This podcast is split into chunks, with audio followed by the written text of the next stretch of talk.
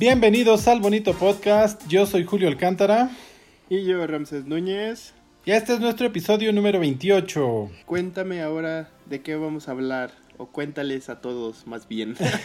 bueno, el día de hoy les traemos una selección de algunas de nuestras canciones favoritas de los 80. Yo soy muy popero, a mí me gusta mucho la música pop. Entonces yo les traigo pura música pop. Y yo soy un poco, hablando de los 80 sí soy un poco más rocker, entonces yo les traigo puro rock. Así que pues ustedes dirán qué canciones les gustan más. Y ya saben que si nos faltan algunas, nos lo comentan. Uy, manito, de que nos faltan, nos faltan. Por supuesto. Pues si no, no acabamos en un solo episodio. Vamos a ocupar un solo podcast para hacer la compilación de toda esa bonita música de los ochentas. Así es. Entonces, comenzamos con lo fresa, con el pop. ¿Qué te parece? A ver. Pues mira, mi primera canción se llama What's Love Got to Do With It. Es de Tina Turner y esta canción la escuchamos por primera vez en 1984 dentro del álbum Private Dancer. Esta canción fue tuvo el número uno de la lista de Billboard del Hot 100 en 1984 y también le dio nombre a una película biográfica de Tina Turner que fue eh, encarnada por Angela Bassett. Así que vamos a escuchar unos segundos de esta canción para que la puedan recordar, porque además está considerada como una de, de las mejores canciones de la década de los 80.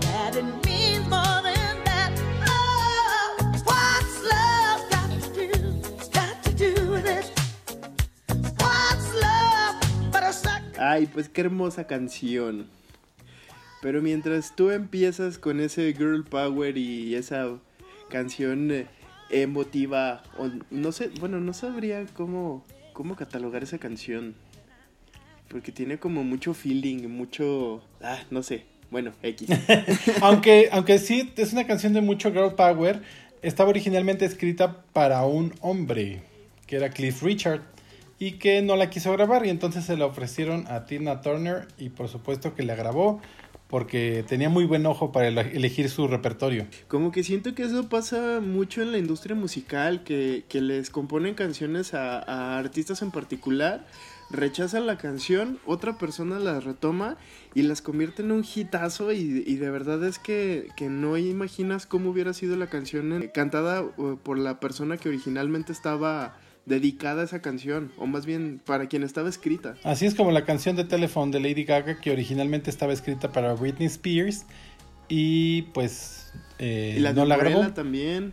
Así es. Mientras tú empiezas con, con esa intensidad, pues yo me tengo que poner también a ese nivel. Mi primera canción es Run to the Hills de Iron Maiden de el disco de 1982 The Number of the Beast. Pues esta canción es una joya del rock, tiene distintos momentos o distintos eh, puntos importantes en la canción. Eh, me gusta mucho el rock de los 80s porque es como que te va contando una historia de, desde el cambio de tiempos porque puede empezar como una balada súper suave y de repente le meten eh, velocidad o le meten ahí unos riffs súper interesantes. Y pues, ¿qué te parece si vamos a escuchar un pedacito de esta canción.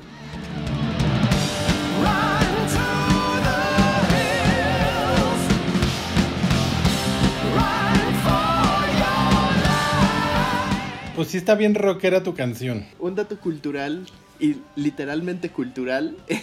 en la portada del single de esta canción salía un nativo americano con un hacha en la mano luchando contra un demonio en el infierno y si ustedes ponen atención a la letra, eh, pues esto era como que un poco, eh, pues escandaloso, por decirlo de alguna manera, ya que muchos interpretaron que la banda estaba sugiriendo que los blancos eran lo equivalente a los demonios y que se estaba hablando en realidad de la llegada de los europeos al nuevo Qué mundo. Fuerte. Entre comillas, ajá. Entonces, eh, pues como que de repente hay unos momentos en, los que en la canción podemos eh, eh, escuchar parte de la historia que es eh, como que en el primer verso la voz de los hombres anglosajones o de los que llegaban a conquistar que son los que están cantando esa parte y después cambia a la parte de los nativos y en lo que ellos les contestan dentro de la misma letra. Entonces es como, como un como un diálogo entre estas dos partes y en este evento tan importante en la historia norteamericana. Entonces, en su momento causó mucho mucho ruido por esto porque pues hacía ver que los que las personas blancas eran como los malos y que había que estar del lado de las masas oprimidas entonces era como que muy una canción muy fuerte y muy poderosa para todo lo que estaba hablando. Pues sí, en épocas de colonialismo sí tiene mucha razón. pues sí, y, aparte es, es, un, es padrísimo esta canción. De hecho, es muy bueno para, para el gimnasio y para hacer todo ese tipo de actividades que necesitan mucha adrenalina. Ahora cambiemos a un tema un poco más amable y más romántico. Eh, mi segunda selección es una canción de una cantante que se llama Pat Benatar que ella era muy rockera en los 80, con todas esas, esas acepción de rock, ¿no? Que ahora ya no suena muy pop. Pero también le hizo al pop, en especial esta canción a mí me gusta mucho porque es muy, es, pues sí, muy pop, ¿no? Habla del amor. La canción se llama We Belong es de 1984 y forma parte del disco Trópico de Pat Benatar. Esta canción también entró dentro del eh, el Billboard Hot 100 y llegó al número 5. Le hemos escuchado en películas como en Pitch Perfect 2 de 2015. La canta Fat Amy. Y también formó parte de la banda sonora de Deadpool 2. ¿eh? Ay, súper buena. Así es. Está también bien recomendable esa banda sonora. Muy buena eh, eh, y, tiene canciones pop muy ñoñas, que es algo de lo que me gusta mucho de, Deadpool. Sí, es súper cheesy. y bueno, vamos a escuchar unos segundos para que la recuerden o la conozcan.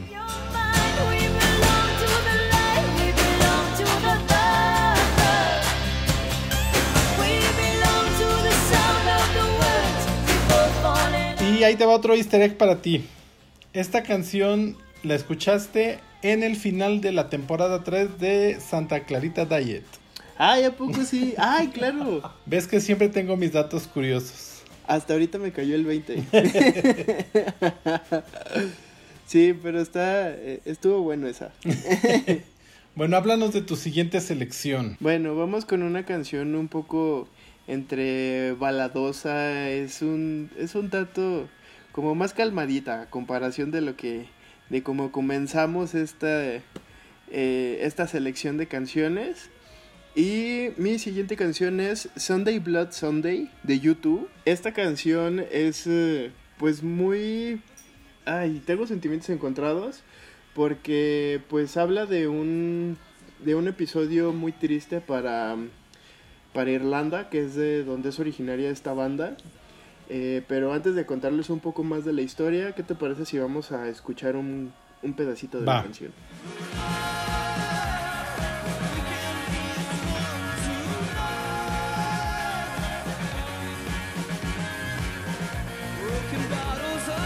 Bueno, eh, en resumen, la letra de esta canción es eh, como un poco o un tanto como que de protesta eh, aunque habla de sucesos eh, trágicos para Irlanda, eh, Bono, que es el, cantante de, esta banda, muchas, o más bien prácticamente todas las ocasiones que ha tenido oportunidad de hablar de esta canción, ha resaltado que pues el mensaje de la canción no es la violencia, sino pues nada más como que tener bien presentes estos episodios trágicos que tuvo Irlanda, que el primero fue en 1920, cuando unas tropas británicas dispararon contra una multitud en un partido de fútbol en Dublín en represalia por el asesinato de agentes encubiertos británicos. Y el segundo fue el 30 de enero de 1972, cuando los paracaidistas británicos mataron a 13 ciudadanos irlandeses en una protesta por derechos civiles en Derry que es Irlanda del Norte.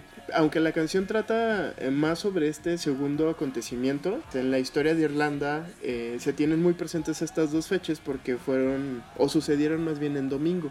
¿Sabes qué fuerte? Sí, es, y es una canción muy bonita, pero sí tiene como un trasfondo súper triste, pero es, es de estas canciones que sientes que te mueven algo en el pecho, que dices, ay, algo está pasando. Esto creo que es algo característico del, del rock siempre eh, tiene que ver con protesta social, otras veces no, pero suele eh, enfocarse mucho en, en, denuncia social, en este, mezclarse en asuntos de derechos humanos, etcétera. Pues sí es un tanto así, sobre todo el de esta época, porque era pues esta música rebelde y, y pues disruptiva para lo que se estaba viviendo en ese momento. Por algo nos gusta tanto.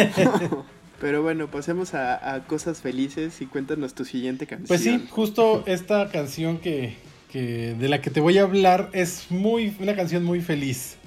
Y se trata de Girls Just Wanna Have Fun de Cindy Lauper, que la conocimos en 1983. Y bueno, ¿quién no conoce esta canción? Creo que es de las canciones más conocidas en el mundo de todas las décadas. Súper, sí. Además que tiene un, un, video muy divertido que justamente está lleno de muchos datos curiosos porque ese, ese video fue de súper bajo costo, de menos de 35 mil dólares. El elenco que vemos participar en el video pues está, sale Elliot Hoffman, que era el abogado de Cindy Lauper. Eh, sale la, la, la, mamá de Cindy Lauper en el video, es su mamá en la vida real, Catherine Dominic, así es. ¿Qué tal? y bueno, entre toda la gente estaba gente que trabajaba con ellos, el, el administrador de Cindy Lauper, David Wolf, su hermano Butch Lauper, que sale ahí como un, un, empresario calvo, y así, sale este Morgan Freeman, inclusive sale en ese video. Ajá, sí, claro, ese sí lo recuerdo. Pues hay que escucharla. Así es, vamos a escucharla.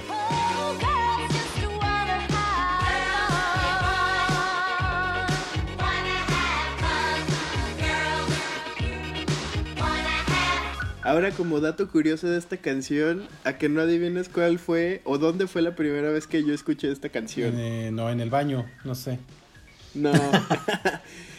en el programa de Alvin y las ardillas. ¿Qué tal? Pues sí la cantaban las sarditas, que eran súper ochenteras. sí, entonces eh, para mí fue así como que de wow, qué canción es esa, está increíble. Obviamente ya eran como los, los noventas, como entre el 90 y 95 más o menos, no sé en qué año exactamente. Pero no sé, se me hizo tan padre la canción que fui y busqué dentro de lo que pude en ese momento, que pues era como que eh, mis tíos y así, les pregunté sobre la canción y me dijeron, ay sí, toma, un cassette. Ahí viene. y así fue como descubrí la canción de, de Cindy Lauper. Ahora esta canción ha tenido varios covers. Bueno, para empezar primero, Cindy Lauper la, la ha grabado en varias versiones, en vivo, Luego en el 94 hizo una, una versión más noventera de esta canción que también volvió a ser un hit. Y si usted es el afortunado poseedor del Just Dance y tiene la membresía Unlimited o eh, si no mal estoy es en el Just Dance 2, usted puede bailar esta canción en un bonito fondo rosa y así bien padre. de hecho es de mis canciones favoritas. Canción de Supergirl Power. Y bueno, pasemos a tu siguiente selección. Mientras las chicas solo buscan diversión, nosotros buscaremos romper las leyes. Ay, qué padre. Una de las canciones que también me gusta mucho y que tiene como que este mood de, de chico malo, ochentero, con chamarras de cuero y así, es eh, justamente Breaking the Law de Judas Priest. Vamos a escuchar un poco de esta canción. Breaking the law, breaking the law.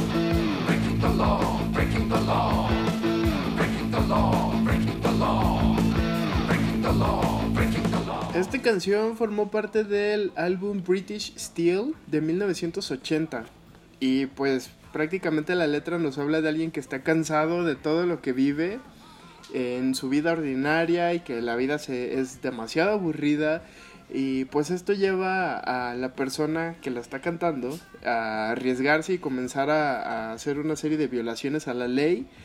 Eh, desde entrar y tomar lo que no lo que él quiere y no se va sin pagarlo etcétera Ay, chico malo chico malo sí lo padre de esta canción es que presentaba algunos efectos de sonido como por ejemplo algunas sirenas o cristales rotos pero pues como en ese momento no existían estos aparatos eh, de ahora en donde se pueden samplear todo ese tipo de sonidos, eh, metieron los sonidos mientras estaban tocando las canciones tal cual, o sea, los cristales rotos son botellas de leche eh, que tiraron así para que se escucharan los cristales rompiéndose, los sonidos de la, de la sirena los hizo el guitarrista que es K.K. Downing usando el whammy en, la guitarra este como distorsionador. Con eso hicieron los sonidos de la de la Órale, qué padre. ajá, me resultaba muy curioso todo esto porque pues antes así se hacían muchos de los efectos especiales del cine. Entonces, pues está bien padre que también los usaran para hacer música. Todos estos efectos se tenían que hacer de esa manera en antaño, ¿no? Cuando no tenían, no había tanta tecnología para hacerlos, tenían que encontrar la manera de, de hacerlos en el mismo estudio al momento que iban grabando la canción. Estaba increíble. Además a que no adivinas en dónde también hicieron una aparición súper, súper icónica los integrantes de Judas Priest. ¿En dónde? Pues en nada más y nada menos que en Los Simpson, donde vemos al director del FBI excesivamente celoso de un cargo que le dan a Homero en una cosa como de antipiratería, una cosa así. y después empiezan a descargar películas ilegalmente y se esconde. Entonces la banda hizo una versión falsa de esta melodía, como que en un esfuerzo por atraerlo. Está súper padre ese episodio, no sé si lo si ya lo vieron por ahí. Por ahí, este, búsquelo. Creo, no sé, eh, no sé cuál temporada es. Según tengo entendido es como que la temporada 25. Pero por ahí chequenlo. Si saben exactamente en qué capítulo, déjenmelo en los comentarios. Y se los agradeceremos mucho. Mi siguiente selección creo que no tiene rival. Se trata ni más ni menos que del rey del pop, Michael Jackson. Elegí la canción Thriller porque fue un hitazo en los en los 80. Pero creo que, bueno, toda la experiencia de Michael Jackson. Vamos a escuchar esta canción.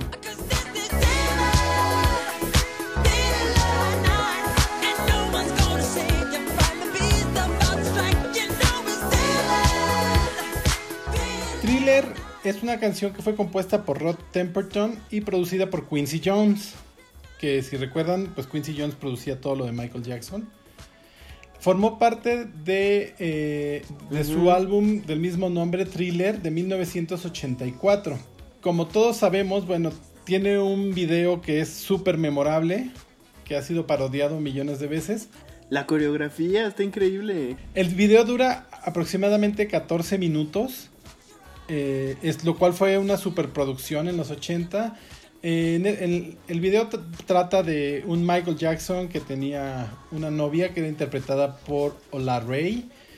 Ah, y iban al cine como en la década de los 50 y de pronto se transformaban en zombies y la comenzaban a perseguir. Este video fue muy, fue muy popular, se volvió muy popular pese a que tuvo mucha crítica por su tema violento y misterioso pero la crítica lo alabó. Recibió muchas nominaciones en los MTV Video Music Awards de 1984, de las cuales ganó tres. Y en el 2009 se añadió al Registro Nacional de Cine de la Biblioteca del Congreso de los Estados Unidos, siendo el primer video musical en ser seleccionado para formar parte de esta lista. Ay, es que sí tiene como que todo ese feeling de, de película de terror ochentera eh, desde, desde cómo manejaron las cámaras, los efectos especiales, los maquillajes de los zombies, absolutamente todo está ingeniosamente construido en esa canción. Volviendo al video de, de esta canción, eh, fue dirigido por John Landis, tuvo un costo que se calcula entre los 800 mil y un millón de dólares, que era un super dineral para los años 80 porque era, fue una superproducción. Me acuerdo que hicieron hasta un, detrás de las cámaras de este video que, lo pasaban a cada rato como, como un especial, donde veías todas las sesiones de maquillaje, cómo fueron montando la coreografía, cómo fueron grabando el video. Ay, pues sí me imagino que tenían que sacarle jugo por todos lados porque pues por lo que dices que costó para esos tiempos, era algo. y justamente hay un dato curioso que te tengo acerca de este video y canción que tiene que ver con Michael Jackson y México. ¿Qué tal? A ver, dime. Pues por ahí del 29 de agosto del 2009, 13.597 personas implementaron un nuevo récord Guinness aquí en la Ciudad de México eh, porque fue el mayor número de personas congregadas para bailar thriller en el Monumento a la Revolución eh, para rendir homenaje justamente al rey del pop. Entonces, pues México una vez más haciendo noticia. Ganando sus récord Guinness. Y muchos otros países intentaron replicar lo que hizo México, como Barcelona, pero pues solamente logró reunir a 697 personas. Ay, qué triste. Así es de que nadie es más argüendero que un mexicano, ¿eh? ¿Eh? Ahora cambiemos a tu siguiente selección. Bueno, pasemos de, de zombies a no tan zombies. Mi siguiente canción justamente tiene que ver con una con cuestiones médicas y ese tipo de situaciones.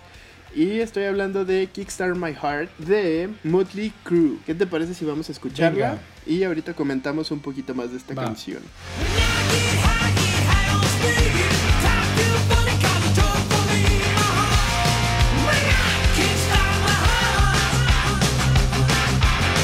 Esta canción, lejos de la parte musical, eh, la historia que envuelve a, toda su creación y todo, me parece muy, muy chusca porque para empezar, eh, pues estamos hablando de, que el término como Kickstart My Heart eh, se refiere a cuando alguien tiene un paro cardíaco o no está mm, funcionando bien y les les tienen que dar como que estos descargas con los plaquitas estas. Qué horror. De, o si no, darles una inyección de adrenalina. Entonces, pues a eso se refiere este término. Y justamente esta canción trata sobre el renacimiento literal de Nicky Six, porque un día se murió. y que agarra y que se muere. sí. Entonces, cuando llegaron los paramédicos, pues le dieron una inyección de adrenalina como último esfuerzo para salvarlo porque pues ya prácticamente estaba su corazón dejó de latir. Entonces lo que hizo la adrenalina fue que impulsó otra vez su corazón, dándole esto que es como el kickstart otra vez. Y, y, a partir de aquí pues él dijo, tengo que escribir una canción que hable de lo que me acaba de pasar. Pero no obstante con esto, lo iban a meter en un disco anterior. Pero decidieron eh, no, no introducir esa canción sino hasta después en un disco que se llamó Doctor Feel Good de 1989. Entonces fue como que un chiste demasiado bien elaborado. Doctor Feelgood es el quinto álbum de estudio de Motley Crue y también le han hecho un montón de tributos y covers, grupos como por ejemplo Testament o Metallica, pero ellos solamente lo hacen en los conciertos en vivo. También eh, Black Veil Brides eh, hacen lo mismo que, que, Metallica, de repente tocan esta canción en, en, sus conciertos, entonces pues está muy padre. Qué padre, que toquen canciones de otros grupos. Me gusta mucho esta canción, se me hace muy divertida. Aquí ya tenemos un digno representante del glam metal de los ochentas. Así es, qué padre. Creo que es la parte del rock que más me gusta, el glam. Ay, sí, porque eran, eran o sea, dos pesos de, de rubor más y ya se convertían en dragas. Pues hablando justamente de dos pesos de rubor, mi siguiente selección es una canción de Culture Club eh, que se llama Karma Chameleon. Boy George formaba parte de esta agrupación Culture Club. Esta canción fue de 1983 y forma parte del el álbum Color by Numbers. Fue una canción creo que la más famosa que, que ha tenido Boy George en toda su carrera musical. No sé tú qué opinas al respecto. Sí, yo creo que sí. Eh, es un referente sobre todo de la época y de, cómo se hacía la música y de este eh, gender bender que te existía en ese momento y aún a mí me parece impresionante cómo las chicas se desvivían por ese cuate cuando pues evidentemente no las iba a pelar. Porque era así de casi, casi de mano, pues si nos gusta lo mismo, diría, diría mi Dana Paola. a ver, vamos a escuchar unos segundos de esta canción.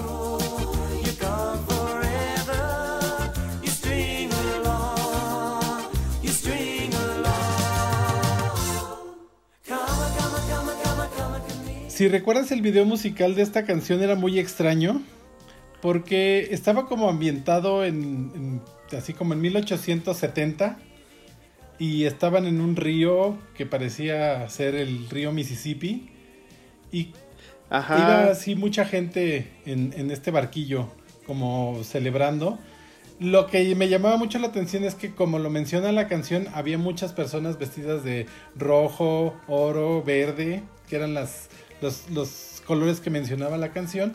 Y bueno, Boy George vestido como cualquier día normal. En este video había gente jugando a las cartas y pues descubren por ahí al ladrón, que es el camaleón, haciendo trampa. Y pues ya mientras se anochece se aleja el barquito y ahí termina la canción. Cabe eh, destacar que Boy George era, era todo un escándalo en los 80 por su apariencia. Sí, de hecho estuvo baneado ese video en muchos países, incluido México. Eh, que o lo pasaban muy tarde o si de repente por ahí me ha tocado escuchar algunas anécdotas de, de gente que era joven en esos tiempos que, cuando salía el video era de cámbiale a la televisión antes de que alguien se escandalice o le dé un infarto aquí mismo. Exactamente. Pero en 1984, aquí en México, tuvimos nuestra versión mexicana de esta canción que se llamaba Karma Camaleón. Y la cantaba nuestra jarocha Yuri. Ay, ¿por qué? ¿Por qué? Pues porque así eran los ochentas. No, esa señora de por sí la tenía baneada, ahora sí con mayor razón. Le voy a aplicar el, filtro este de, de Black Mirror que, que, la pone así toda borrosa y no la puedo escuchar. bueno, pues eh, pasemos de Boy George eh, a otro miembro de la comunidad LGBT. El señor, señor homosexual, mi queridísimo Freddie Mercury y Queen con esta belleza de canción. Es más, ni necesito presentarla. Vamos a escucharla.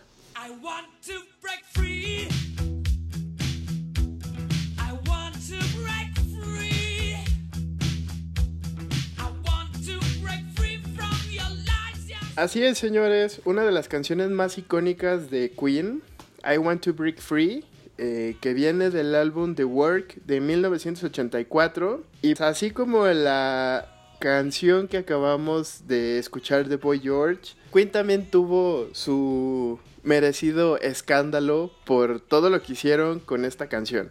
De inicio, el compositor de esta canción fue pues, el bajista de Queen, John Deacon, eh, y le escribió pensando en este movimiento de la liberación femenina, pero visto desde la perspectiva masculina de todo lo que estaba sucediendo. Pero no obstante, con escribir una canción así, que ahorita siento que es un poco como como entre mansplaining, una cosa así, y entre sí te apoyo, pero es una cuestión un poco rara, pero en ese momento pues era la manera de ellos apoyar a lo que estaba sucediendo con toda esta liberación femenina. Pero ese no fue tanto el escándalo, sino que si usted seguramente ha visto el video, porque también ha sido presa de memes, este video lo que hizo fue parodiar una telenovela británica que se llamaba Coronation Street, en donde pues nos enseñaba básicamente la vida de unas señoras. Entonces, pues, ¿por qué no? A ellos se les ocurrió hacer drag y eh, podíamos ver a Freddie Mercury como ama de casa, a Deacon como una abuela, a Taylor como una colegiala, que este estaba súper extraño, y a May como ama de casa. Ay, que mi May espere y se recupere pronto de, su, salud porque ha, ha, estado muy malito estos días, sí. Entonces, ojalá y no se nos vaya tan pronto. Aunque ya no toque, pero pues sería una tristeza para la música. Exactamente. Pero bueno, regresando al, a la canción, pues todo esto confundió mucha gente porque pues como que no captaban que era una referencia a esta telenovela británica y pues era así como que de, ah, un momento, ¿por qué están vestidos de mujer? entonces, pues fue una canción muy disruptiva para ese entonces y de hecho en muchas... Eh, entrevistas les llegaban a preguntar que si eso era lo que ellos se sentían por dentro, que si esto que hicieron era como que reflejar sus personalidades, pues un poco como que lo que causa el drag en, muchas de las personas que lo hacen que dicen que pues en realidad pueden sacar como que esta parte de ellos que, que, está dentro. Ajá. Pues ellos en lugar de negarlos y decirle, no, pues es que era solo una broma o estábamos parodiando, bla, nunca se justificaron en eso. Al contrario, era así como que de por supuesto, si ustedes creían que es... que es como que lo que nosotros tenemos adentro, pues sí, todo mundo tenemos esta parte femenina y qué bueno. Pues eh, creo que en los 80 fue una época de mucha disrupción eh, mucha liberación sexual, mucha liberación femenina, mucha liberación homosexual. Sí, y eh, otro dato muy curioso y que de hecho me, me, gusta mucho y es una situación que también ahorita está muy recurrente en el drag que se está haciendo es que Freddie Mercury pues estaba listo para quitarse el bigote pues, para hacer la caracterización de señora completamente. Y el director del video, David Mallet, le dijo, ni se te ocurra hacer eso porque pues justamente, pues lo único que debes de hacer y, pues lo curioso de, hacer el drag es que justamente salgas con el bigote vestido de mujer. una barbona. Ajá, entonces pues eso ahorita es muy común ver a estas dragas con la barba, que ya son cada vez más comunes y pues siento que es un poco más eh, fuerte para quien lo ve porque pues si tú piensas en una drag queen pues ve, eh, piensas en estas eh, personas como que totalmente femeninas o que de repente eh, hacen el hechizo también que pues a veces pasan como mujeres pero el caso no era aquí o sea el caso aquí era como como ser transgresor a ese nivel lo cual lograron. Donde sí fue que se quitó el bigote fue justamente para la otra parte donde sale el bueno que es el, Royal Ballet. En un guiño al ballet francés eh, eh, disculpen si no lo pronuncio bien. La Presse Myth Dune Faun que es esta parte donde sale este y se tira y es como una como un baile muy contemporáneo y en leotardos y todo esto. que eso también era, era una parodia a, la estrella rusa de este ballet, que era Vaslav Nijinsky. Entonces, pues eh, no lo dejaron que se afeitara para hacer la parte de drag queen porque pensaron que iba a ser muy, como muy fuerte o, o iba a ser como muy disruptivo, muy no sé cómo, cómo explicarlo, pero para esta otra parte del ballet, pues sí lo dejaron que se quitara el bigote, entonces para completar la parodia. Entonces, esto es algo que no muchas personas conocen porque, una, pues nosotros no estamos tan empapados de esa cultura como pues, la gente que vive allá. Ajá. Y pues la segunda es que a nosotros también nos llegaron todos estos videos muy tarde por un lado y por la otra eh, pues no los transmitían como tan seguido. Entonces, pues ahí ya tiene el bonito dato cultural de I Want to Break Free. Y continuando con estas canciones disruptivas y estos, eh, sobre todo estos cantantes que fueron muy escandalosos en los 80, pues les traigo ahora a la reina del escándalo de los 80, que es ni más ni menos que Madonna. Y elegí la canción de Like a Virgin porque creo que fue la primera cosa pues súper escandalosa que hizo en su carrera. Esta canción es de 1984, forma parte del segundo álbum de Madonna que se llama de la misma manera Like a Virgin y la canción fue eh, escrita por Bill Steinberg y Tom Kelly. En un principio no creían que esta canción fuera adecuada para, para la imagen de Madonna sin embargo, al, escucharla y ver que era muy pegadiza, el productor decidió que sí y se iba a grabar esta canción. Vamos a escucharla para regresar a darles datos curiosos.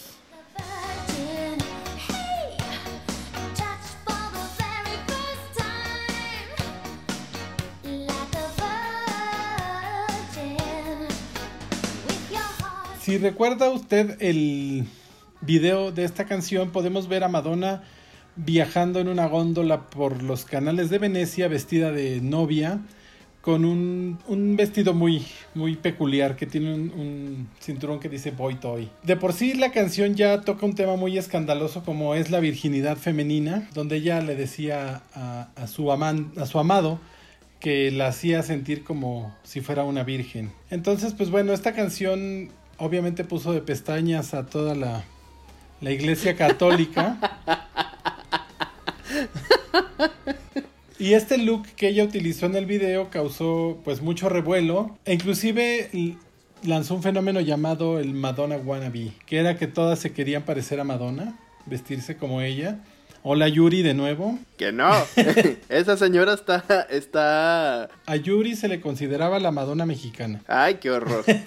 la presentación de los MTV Awards de 1984 fue donde Madonna lució ese mismo modelito de, novia bajando de un pastel y que después, eh, bueno, haciendo unos, unos bailes muy sensuales y que después fue retomado en una presentación que hizo junto con Britney Spears y Cristina Aguilera, que igualmente causó mucho revuelo. Ay, súper icónica esa presentación. Exactamente.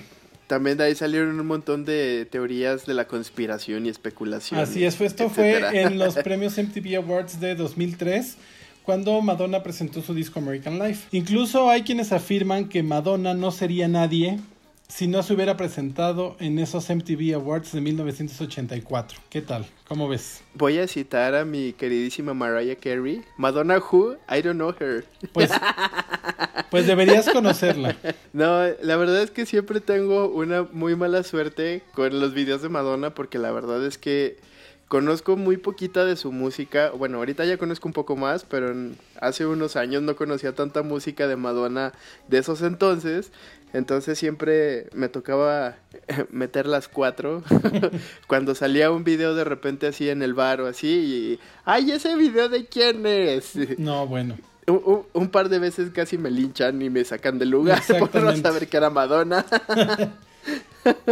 y esta canción, cada vez que la ha incluido en alguna de sus giras, es eh, siempre viene acompañada como de cierta polémica. Recuerdo en el Girly Show de 1992, si no estoy mal, que ese lo vi en vivo. No, no fue en 1993. Eh, ella la, la, interpretó vestida de hombre, con un, con un, un smoking y un, sombrero de copa. Un sombrero.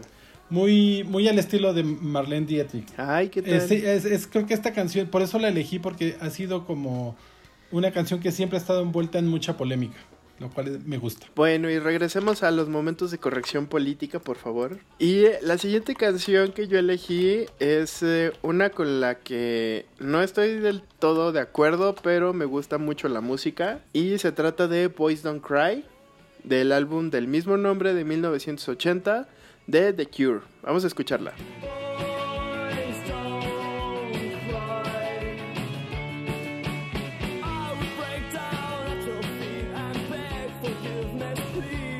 Así como usted escuchó en el título de la canción, pues esta canción nos trata sobre mantener esa imagen masculina y inquebrantable y, que pues uno tiene que esconder las lágrimas porque pues los hombres no lloran y los tipos rudos eh, pues no siempre se quedan con la chica y cuando eso sucede pues se tienen que aguantar. Pues qué feo. Sí, la verdad es que ese mensaje, eh, supongo que en ese momento de la historia, pues estaba como que bien visto, donde se estaba forjando esta masculinidad que ahora le llamamos tóxica.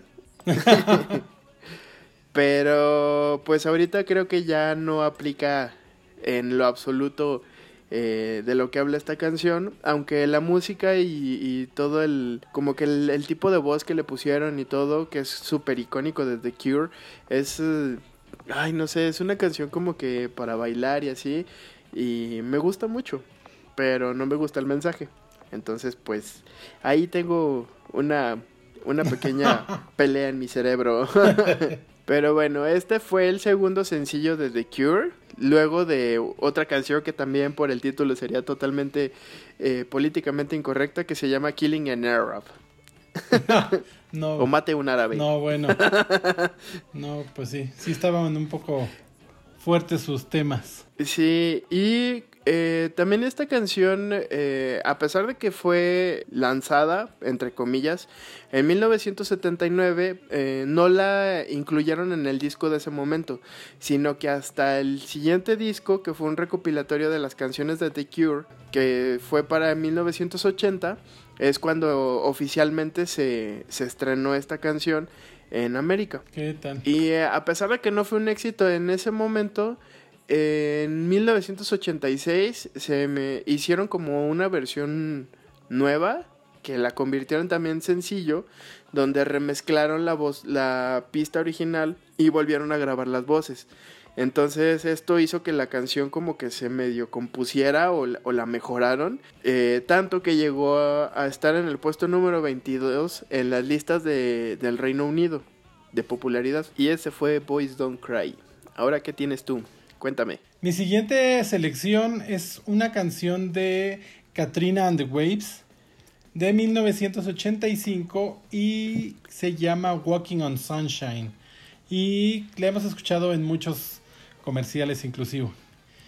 Esta canción, pese que creo que no tuvo muchos éxitos este grupo, o no que yo los conozca, fue una canción eh, que llegó al top 40 de Billboard en, en el Reino Unido. Y eh, originalmente estaba eh, pensada como una baladita, pero la cantante Katrina decidió hacer una versión más, más poderosa y más este, rítmica y que inclusive ahorita se considera un himno gay esta canción. Qué hermoso. Vamos a escucharla.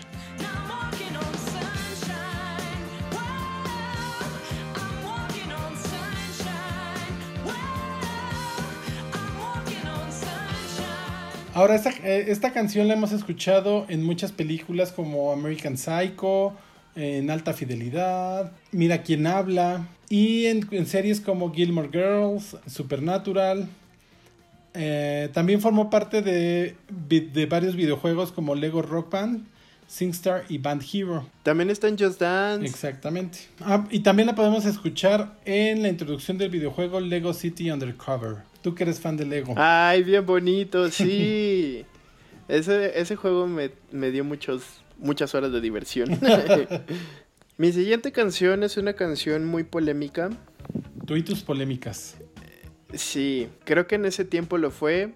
Y ahorita con toda esta situación que está sucediendo en la música y en el medio de los famosos en nuestro país, México, eh, pues también es un tema de qué sí, qué no está bien, eh, qué sí se tiene que cantar, qué no se tiene que cantar, qué temas se deben de abordar y qué no. Y justamente esta canción me gusta mucho. Eh, es un caso muy similar a, a, mi canción anterior y estoy hablando de Every Breath You Take. Qué hermosa canción. Vamos a escucharla.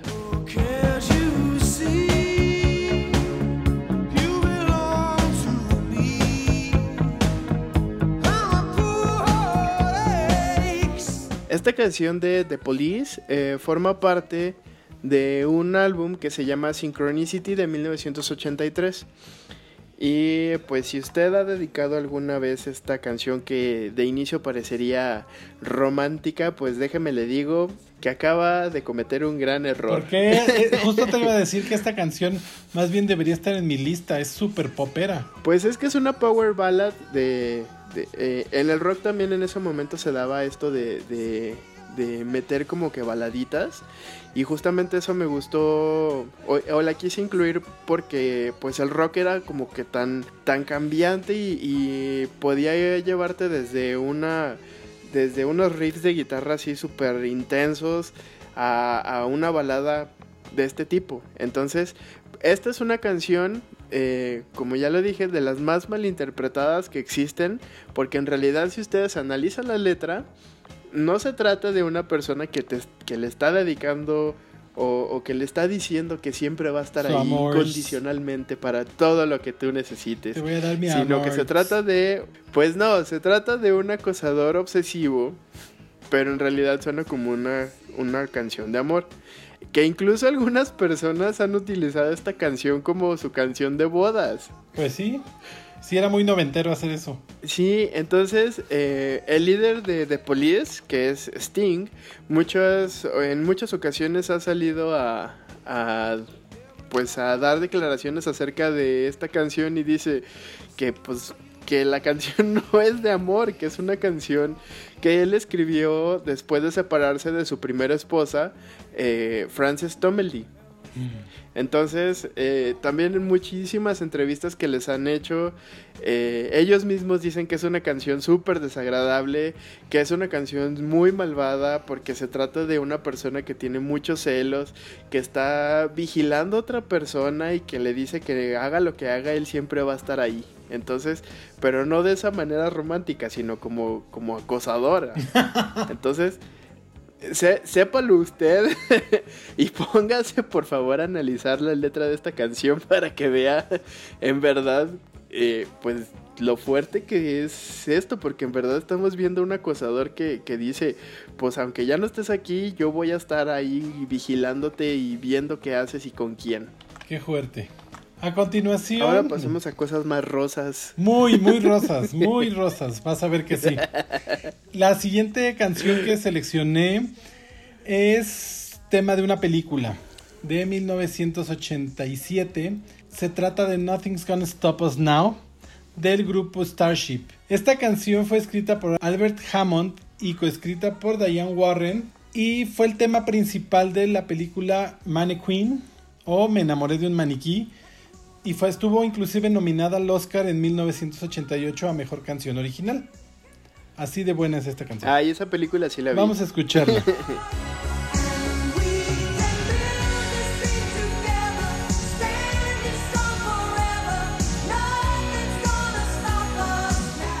Esta canción fue parte del álbum No Protection de Starship. El dato curioso que te tengo sobre esta canción es que convirtió a Grace Slick en la cantante de mayor edad en obtener un primer puesto en el ranking, eh, en los rankings estadounidenses. Y adivina quién fue la que la desbancó. Tengo una, eh, creo que sé quién fue. pero no estoy tan seguro. Pues se trata de Cher, con el tema Believe, el de 1999. Cher con sus todos años. Exacto. No sé si recuerdas esta película de Me enamoré del maniquí, con, Steve, con Kim Cattrall y Andrew McCarthy. Nos contaba la historia de un señor que trabajaba en un centro comercial y que se enamora de un maniquí que por las noches cobraba vida. Esta película no tuvo, pues fue, fue un éxito comercial, pero no tuvo muy buenas críticas. Pero aún así nos trajeron un, un Me enamoré de un maniquí parte 2. Para mí esa película era como, como Pinocho live action. Exacto. en la actualidad. y creo que fue de las cosas que, que, hicieron famosa a Kim Cattrall, que después la, la vimos en Sex and the City como el personaje de Samantha. Ay, mi Samantha. Ahora pasemos a tu siguiente selección musical. Bueno, pues ya pasemos de polémicas a Roxito del Padre. Ahora voy a hablar de una canción que es eh, glam de, esta parte del metal que era como glam entre hard rock y que es eh, también una de las canciones más... Eh, ah, ¿cómo puedo decirlo? como con más energía y que me gusta mucho porque esté haciendo lo que esté haciendo como que me inyecta esa adrenalina para seguir con toda la pila. Y pues es una canción de eh, Bon Jovi que lleva por nombre Living on a Prayer. Uy, ¿qué tal? Vamos a escucharla. Esa es otra canción que hoy en día sería considerada pop. Ajá, pero en ese entonces era... O bueno, más bien yo sí la tengo como, como rockerona. Vamos a escucharla.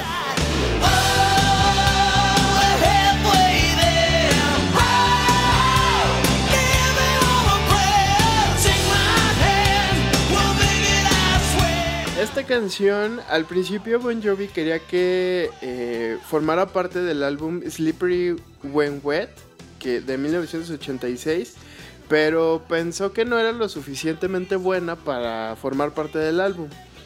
Después de un tiempo eh, se reunió con un grupo de adolescentes, les enseñó la canción y les pidió pues opinión acerca de qué, de qué pensaban de esa, de esa nueva canción que él planeaba sacar y ellos se quedaron así como que de wow, está increíble. Y así fue como Living on a Prayer pasó a ser parte de ese disco, pero estuvo a punto de no, de no ser la canción. Fíjate que esa canción es una de mis favoritas de los 80. Yo creo que si hubiera sido pop, yo lo hubiera puesto en mi lista de, la misma manera. Se me, me, suena, es un himno como de juventud, ¿no? Sí. Este, de YOLO. Sí, totalmente de acuerdo. Además, a que no te sabías una historia bien padre también de, de esta canción. De inicialmente, pues Bon Jovi y Richie Zambora escribieron esta canción junto con Desmond Child que era un compositor súper famoso de, los ochentas, que justamente era eh, el que les dio el exitazo a Kiss de I was made for loving you, baby. You was made for loving ¿Qué me. tal? y esto lo hicieron para porque ellos eh, esperaban darle a Bon Jovi un sonido como más comercial, como el que habían logrado para Kiss. Y creo que Bon Jovi trajo muy buenos éxitos en los 80, sobre todo, un poquito también en los 90, Ajá. eh, como Bed of Roses, que era otra baladilla por ahí, este, I'll Be There For You, Bad Medicine, Sí, era como le como que su especialidad eran estos power ballads así super padres. Pero creo que, que la canción más icónica y la más padre que pudieron haber hecho fue Living on a Prayer. así es. Eh, creo que ah, está, hay versiones en español de algunas de sus canciones. No quiero saber absolutamente nada al respecto de eso. Eh, solo te voy a decir que algunas las canta Yuridia. Ay, no, ¿por qué? ¿Por qué? Basta. También la voy a banear de este podcast. Vamos con otra canción de los 80 que creo que es, es básica en todas las listas de, de éxitos de los años 80 y se trata de ni más ni menos If I Could Turn Back Time de Cher de 1989. Y esta canción formó parte de su álbum Heart of Stone y habla pues de, de una mujer que está arrepentida de, de haber dicho muchas cosas que acabaron con su gran amor y que quisiera regresar al tiempo para enmendar todos sus errores. Esta canción fue considerada un regreso de, de Cher para finales de los 80 porque ya estaba un poquito olvidada. Ay, pues es que cada Pero década bueno. tiene su regreso. Pues es que tenemos Cher como desde hace 25 décadas. Es ¿no? que Entonces- Cher, Cher, Cher ya dejó de ser icónica para empezar a ser eónica. Ajá. Ahora vamos a, vamos a escuchar esta canción. Arránquense las vestiduras sufriendo. You'd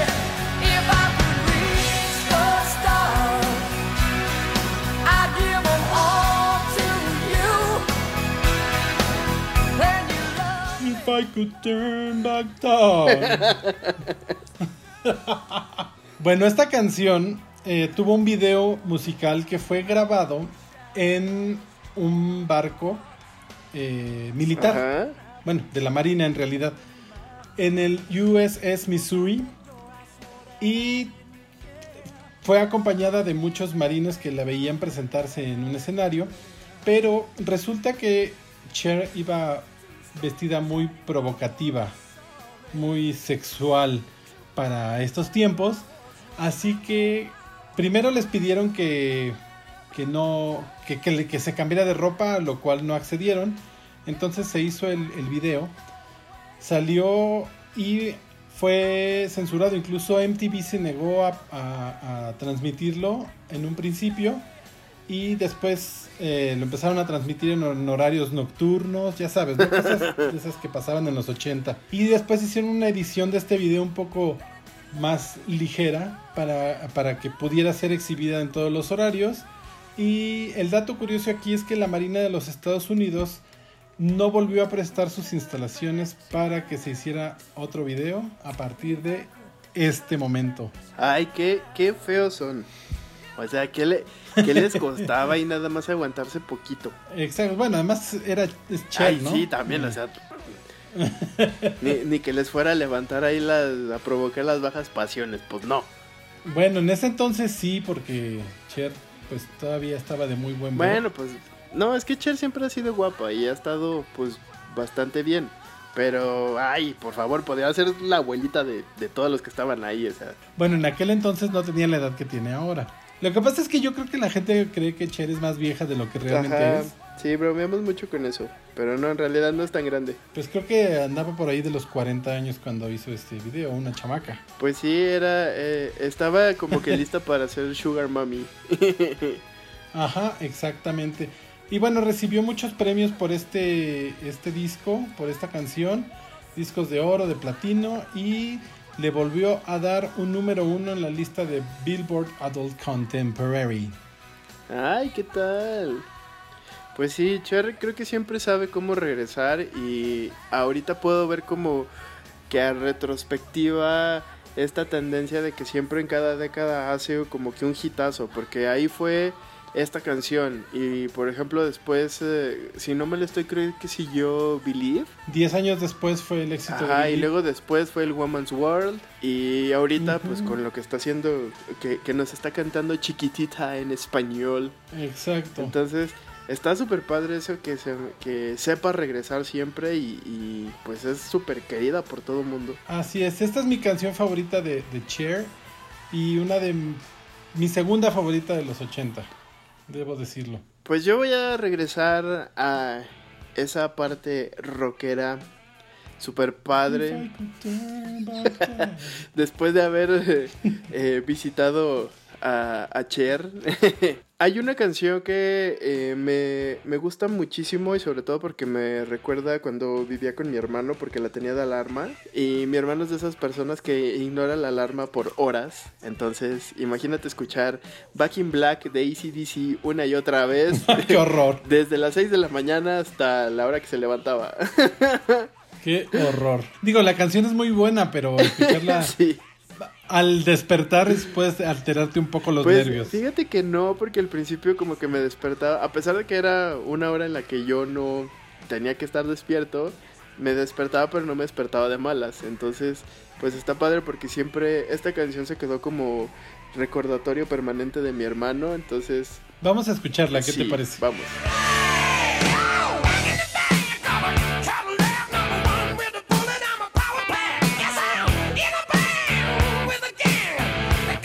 Esta fantástica canción que acabamos de escuchar es eh, parte del séptimo álbum de estudio de la banda eh, australiana ACDC. Eh, fue lanzado el 25 de julio de 1980, ya casi cumpleaños, by the way.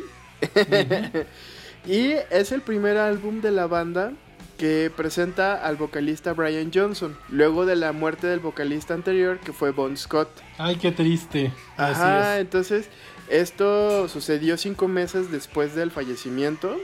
Pero hay un montón de, de- Podrían ser como creepypastas o algo así. eh, porque algunos dicen que esta canción es como un tributo. O sea que la letra de la canción y todo lo que dice es un tributo a, a Scott. Porque hay un, un fragmento que dice... eh, bueno, la traducción sería... Olvida el coche fúnebre porque nunca moriré.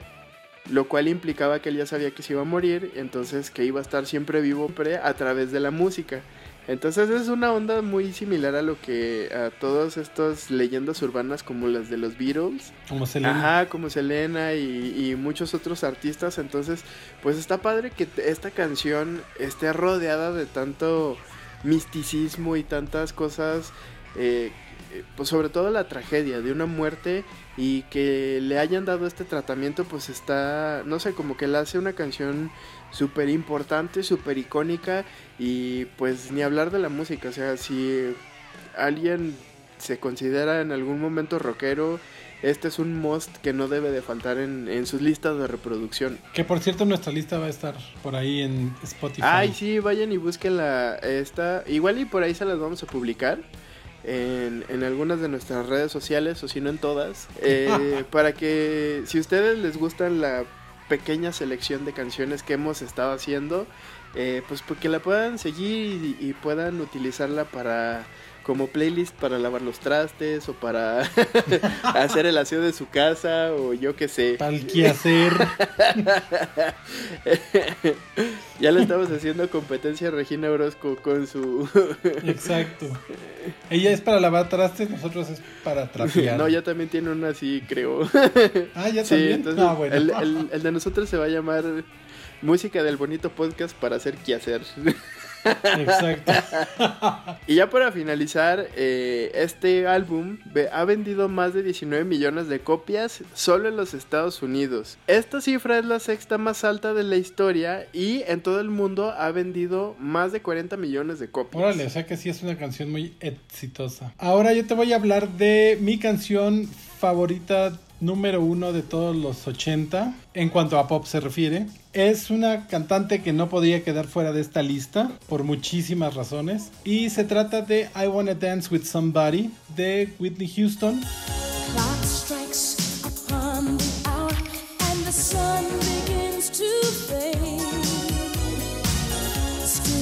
Time.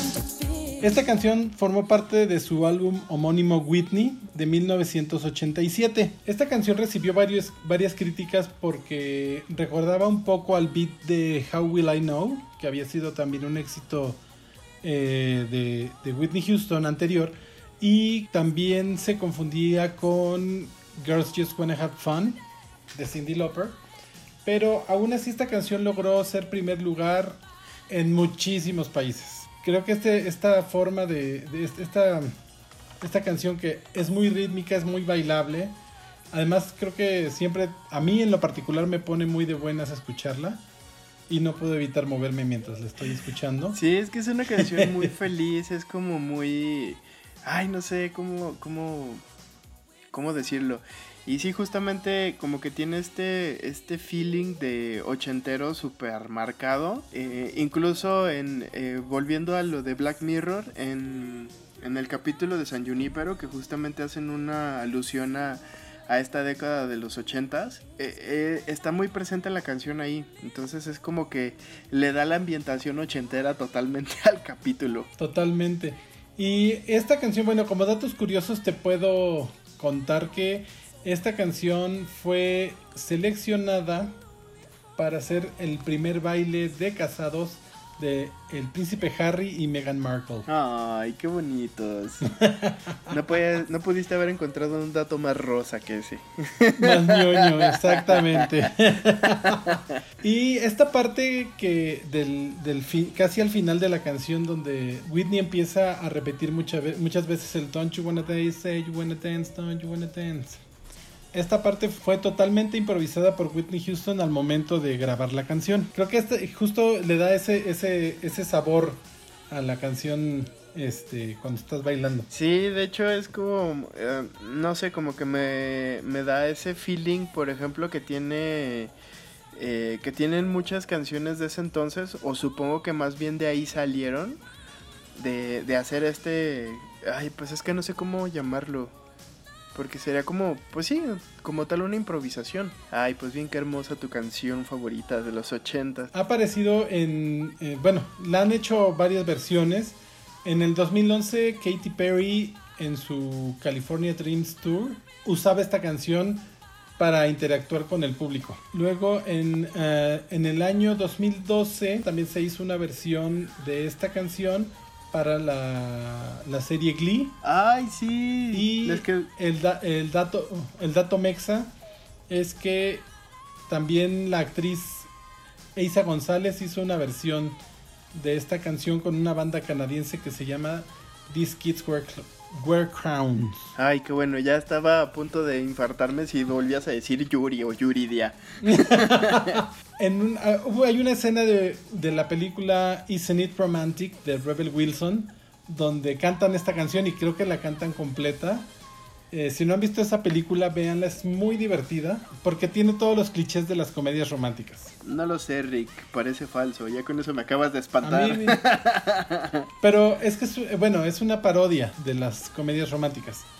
Entonces, vela, de verdad te vas a divertir Un muchísimo. día le voy a dar una oportunidad. Vela y me cuentas. Bueno, Ahora háblanos de tu número uno.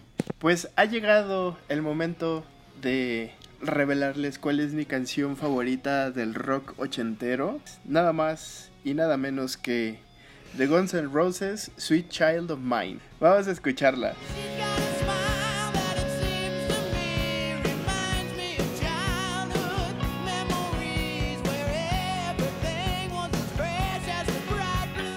Esta canción viene eh, del primer álbum eh, de Guns N' Roses que fue Appetite for Destruction, que fue lanzado en julio de 1987. Y de hecho les tomó, o más bien les costó muchísimo trabajo posicionar un hit así como este, eh, porque fue... mm, eh, tuvieron dos intentos antes de, de lanzar esta canción y pues ninguna fue tan tan poderosa como esta. Axel Rose escribió esta canción que hablaba de su novia, que era Erin Evelyn, la hija de Don Everly de los Everly Brothers, de los Everly de siempre, de toda la vida.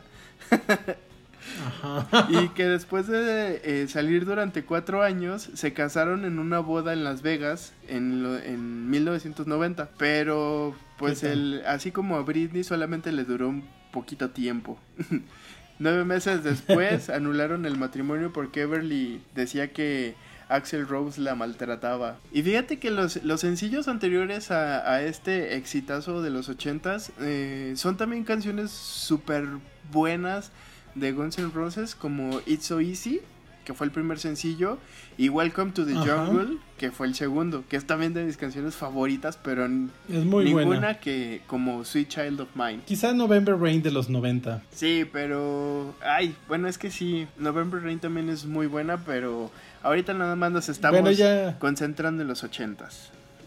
Ya haremos nuestra selección de canciones de los 90 en otro episodio. Pero antes estaría súper padre que hiciéramos esto mismo, pero con canciones de México. O canciones en español. Pero ahí sí va a haber Yuri. No, no va a haber Yuri. Desde ahorita les digo, no va a haber Yuri. De eso me encargo yo. Pues yo la pondré en mi selección de canciones. Pues eh, misteriosamente se va a perder ese track. Pues sí, es muy buena canción esta de, de, de tu Guns N' Roses. de tu Guns N' Roses ese. Dije, dije pues sí. Y no podíamos cerrar esta selección sin darles un, un bonus, un plus. Un bonus muy precioso. Sí, además. una canción que junta tanto rock como pop de esta época que ya ahorita si volteamos a ver hacia atrás todo esto, pues la línea es bastante difusa. Ya es pop. sí. En los años 80, justamente entre los años 1983 y 1985, hubo una sequía que azotó África, donde mucha gente empezó a morir de hambre. No sé si ustedes vieron la película eh, Bohemian Rhapsody. Ahí se habla de, de- de un concierto que se hizo a nivel mundial con las mejores bandas del momento para recaudar fondos que se llamó Live Aid. Esta este concierto tuvo una parte británica y una parte norteamericana. La parte británica grabaron una canción que se llama Do We Know It's Christmas y la, la parte americana grabó We Are the World, que es nuestra siguiente canción, que vamos a escucharla. We are the world. We are the children. We are the ones Esta canción fue escrita por Michael Jackson y Lionel Richie en 1985 y fue producida por Quincy Jones nuevamente. Y pues juntaron a todas las estrellas del momento. Te puedo decir que estuvo Ray Charles, Lionel Richie, Diana Ross, Michael Jackson, Tina Turner, Billy Joel, Stevie Wonder, Cindy Lauper, Bob Dylan, Bruce Springsteen, eh, The Jackson 5, Phil Collins Ay, que te entre encanta. otros. que me encanta, ¿verdad? No, en realidad eh, lo que no me gusta es la música de Tarzán, pero Phil Collins sí me gustaba. Ah, bueno. Bueno, contó también con grandes ausencias que fueron invitados pero no, no aceptaron formar parte de, que fueron Madonna, Prince, Liza Minnelli, Ozzy Osbourne y Queen. Este sencillo vendió en Estados Unidos solamente un total de 7.5 millones de copias y se lograron recaudar alrededor de 50 millones de dólares para apoyar esta causa de, de la hambruna en África. Ay, pues eso estuvo súper padre. Qué bueno que lograron al menos poner ese granito de arena súper significativo. Ah, y cabe destacar que después sí se unió Prince a la canción, pero ya para la parte del, del en vivo. Y también ganó los premios Grammy a Mejor Canción del Año y Disco del Año. Ay, qué hermoso. Pues hasta aquí vamos a dejar esta selección de música, de muy bonita música. Espero que les haya gustado. Para nosotros fue un poco complicado porque pues en realidad, como les dije al inicio, podríamos hacer como 20 programas de esto. Pues sí, yo, yo soy muy ochentero, entonces sí dejé afuera muchísimas canciones. Eh, justamente creo que dejé afuera Prince, por ahí me faltó poner algo de él. Prince, Pero I regresaremos con una segunda parte. Qué feo que hayas nacido en otra década. Ay, pues fíjate que aunque, aunque no me tocó estar consciente en esta década, eh, muchos de los recuerdos y mucha de la música que me gusta eh, es justamente de los ochentas. Entonces, eh, no sé, me parece que ha sido una década que nos dio muchísima música, muy diversa, muy eh, conceptualmente hablando, musicalmente también. Y, pues es, es padre recordar todo esto y, incluso hasta descubrirlo porque a, a estas alturas del 2020 todavía hay muchísima música que yo sigo descubriendo de esos entonces y de verdad siento que no me va a alcanzar la vida para, para cubrir esos 10 años que fueron los, los 80s. Y, y, y de verdad empaparme de todo lo que se hizo porque fue, fue increíble, fue una década muy padre. Fue muy prolífica musicalmente. Creo que no, fue algo que definió muy bien esta, esta década. La, la excelente música que se hizo tanto a nivel pop como a nivel rock. Sí, y ¿sabes qué estaría padre? Que para la próxima vez que habláramos de música hiciéramos una de One Hit Wonders. Vamos a trabajar todos estos eh, episodios. Sí, estaría muy padre.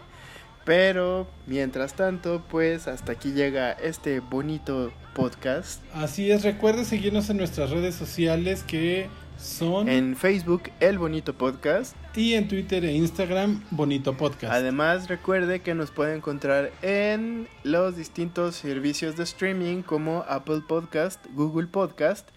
y, todo, lo que, termine en podcast. Eh, ya no sale. Recuerde que seguimos en, en cuarentena, ya en las últimas eh, fechas de esta sana distancia. Sin embargo, esto no se ha acabado. Todavía quédese en casa si puede. Si tiene que salir, tome sus precauciones y acompáñese del bonito podcast en cualquiera de los dos casos. Así es. Y eh, recuerde también eh, compartir este episodio si le gustó. Llévelo a, a todos sus contactos, a todos sus familiares. Llévelo, llévelo. Y también no olvide dejarnos sus comentarios si le gustó, si no le gustó, por qué no le gustó, por qué si le gustó, si aceptan sugerencias, etcétera. Y esto ha sido todo por hoy. Yo soy Julio Alcántara. Y yo, Ramses Núñez. Adiós. Bye.